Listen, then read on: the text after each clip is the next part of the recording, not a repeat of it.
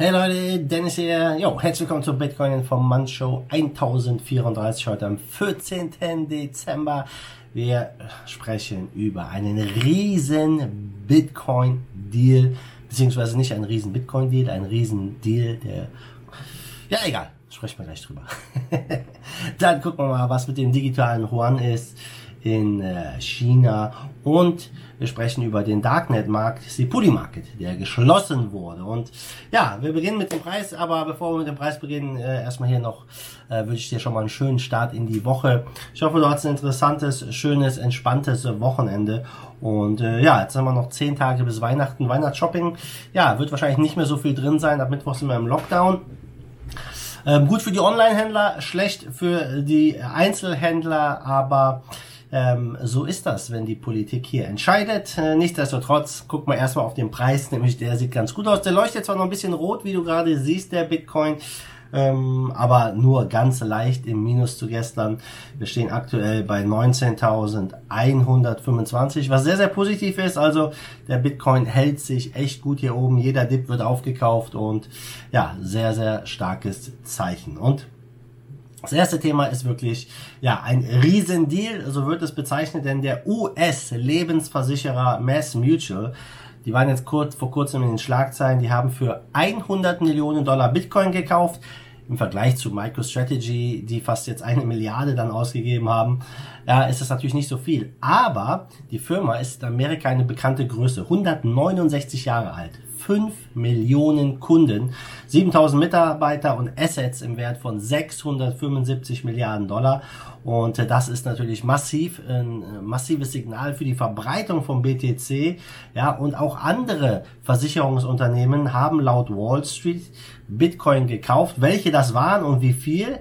Das wurde nicht bekannt gegeben. Und ja, Bitcoin Dauerbulle Bulle und Galaxy Digital CEO Mike Novogratz, er schreibt hier auf Twitter, dass ja eines der wichtigsten Nachrichten hier das darstellt für 2020, denn dass eine Versicherungsgesellschaft Bitcoin kauft, ja, das ist schon ziemlich, ziemlich äh, krass. Er sagt, das ist ein riesen Deal.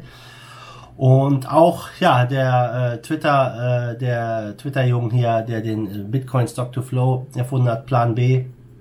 Er sagt, das ist in der Tat riesig, denn ähm, ich sag mal, die Versicherungsbranche, die hat hier wirklich einen groß oder tiefe, tiefe Taschen, ja, und äh, das hat wirklich die Runde gemacht, hat viele Leute beeindruckt, wie es scheint. Kryptounternehmer Dan Held hat sich dazu geäußert. Er sagt, äh, hey, Bitcoin befindet sich immer noch in einem ganz, ganz frühen Stadion und natürlich, dass hier so eine Firma, eine Versicherungsfirma das kauft, ist ein krasses Zeichen. Trudy Mester hat sich positiv darüber geäußert. Er sagt, wenn der gesamte Lebensversicherungssektor 0,1% des Vermögens im Bitcoin zu aktuellen Preisen kaufen würde, ja, dann hätte, dann wären das viereinhalb Milliarden Dollar, 251.000 Bitcoin, also 1,35 des zirkulierenden Angebots und 0,1% ist ja echt wenig. Das heißt, da liegt noch jede Menge Geld rum und die Versicherung geht's eh nicht gut. Also ich könnte mir schon vorstellen, dass einige Konzerne hier aus der Versicherungsbranche jetzt so mit einem Auge auf Bitcoin schielen und vielleicht drüber nachdenken denken, ja, hier zu investieren. Und das könnte natürlich ein, einer der größten Preistreiber im nächsten Jahr sein.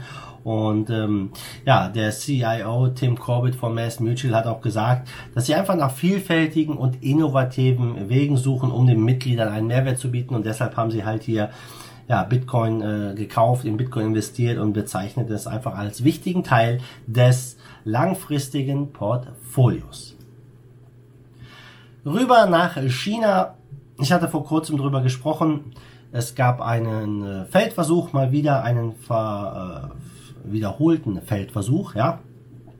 Es wurden ca. 3 Millionen US-Dollar im äh, in der neuen digitalen Rohrenwährung rausgegeben. Es gab so eine Lotterie, da wurden die Leute gezogen. Und ja, der Test scheint ganz äh, positiv zu sein. Über 20.000 Transaktionen wurden durchgeführt, äh, vor allem äh, sehr viele durch die Firma JD.com, ja.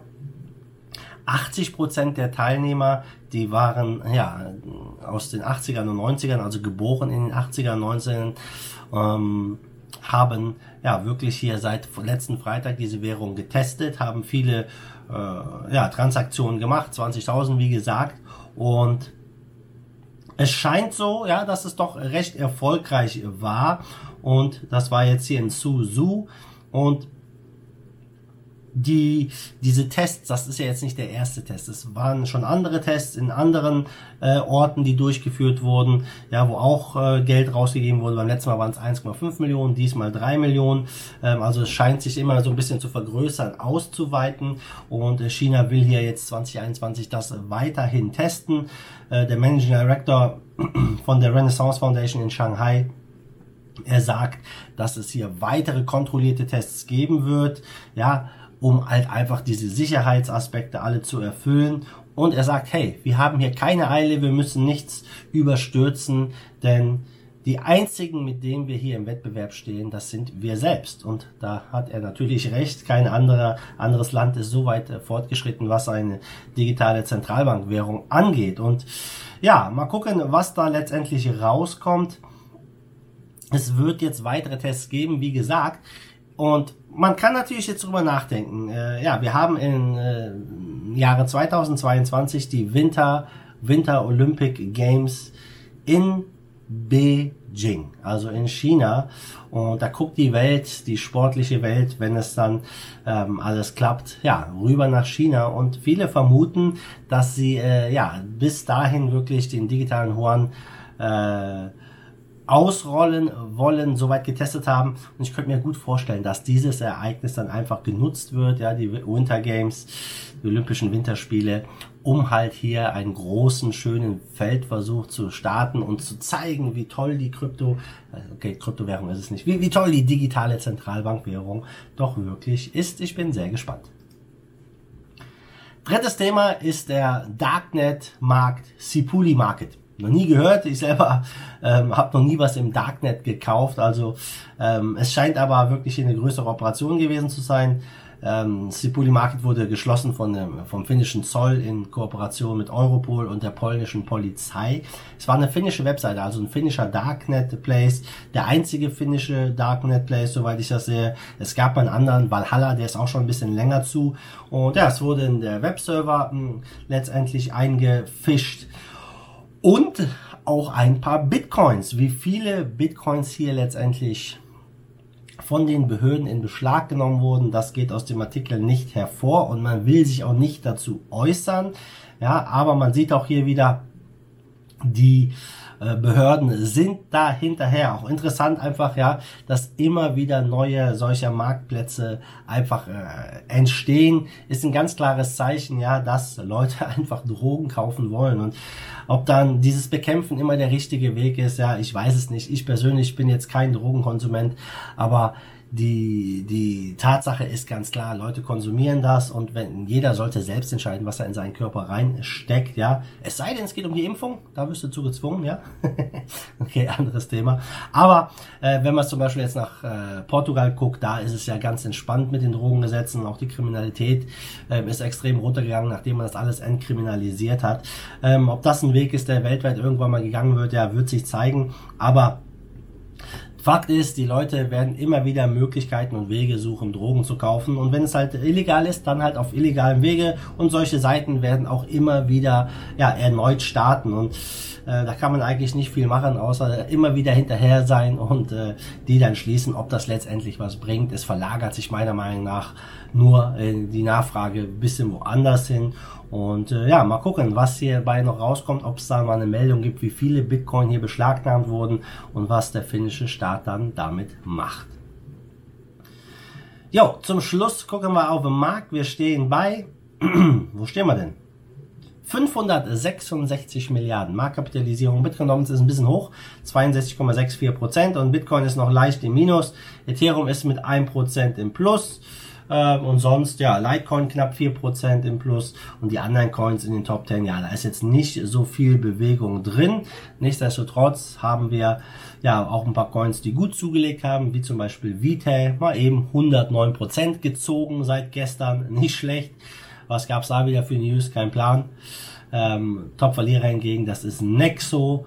Die haben 8% verloren, steht aktuell bei 50 Cent. Aber Nexo wenn ich mir den Chart so angucke, im letzten Monat äh, ist Nexo ziemlich gut gelaufen. Die standen bei 10 Cent vor einem Monat und jetzt auf 50 Cent, also ein 5x in vier Wochen. Da kannst du ruhig mal einen kleinen Rücksetzer geben.